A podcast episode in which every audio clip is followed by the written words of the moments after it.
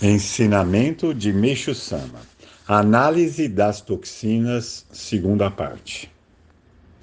Voltando ao assunto, a pessoa começa a sentir o peso na consciência por ter praticado mal. Este sofrimento já é uma leve purificação. Seria bom que, neste momento, ela se arrependesse do que fez, mas como dificilmente socorre, a maioria das pessoas continua pecando. É claro que a quantidade de nuvens espirituais corresponde à maior ou à menor gravidade dos pecados. Há, ainda, fatores indiretos. Por exemplo, quando se faz alguém sofrer, a pessoa atingida se enfurece, sente ódio por aquele que lhe causou o sofrimento. Estes sones se transmitem ao espírito do malfeitor como ondas de rádio por meio do ela espiritual, gerando nuvens em seu espírito. Ao contrário, quando a pessoa pratica o bem e alegra o próximo, o sentimento de gratidão do outro é transmitido de volta na forma de luz, e as nuvens espirituais diminuem proporcionalmente. Além disso, quando mais o bem for praticado de forma oculta, sem que o beneficiário saiba, maiores serão as bênçãos de Deus. Esta é a imutável lei dos céus. Já que o que vimos acima sobre o mundo espiritual é uma verdade absoluta, a única alternativa ao ser humano é crer e obedecer. Portanto, uma vez que as doenças e outros infortúnios são decorrentes da ação purificadora das nuvens espirituais, se o ser humano deseja ser feliz, ele deve deixar de fazer o mal, praticar o bem e esforçar-se para não nublar seu espírito. Passarei agora a falar sobre o aspecto material.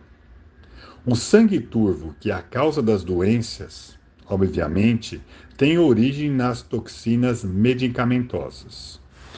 Todos os medicamentos são substâncias tóxicas. Porém, durante muito tempo, eles vieram sendo erroneamente interpretados como recursos benéficos, pelo desconhecimento do fundamento de que a doença é uma ação purificadora. Baseado na minha experiência, desejo apresentar o princípio sobre a toxina medicamentosa.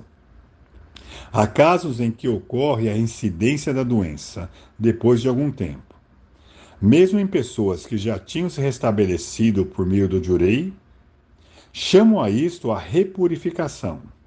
O motivo é que, no início, com o recebimento do Jurei, ocorre a eliminação somente das toxinas já em processo de dissolução e, com isso, o doente melhora por um tempo.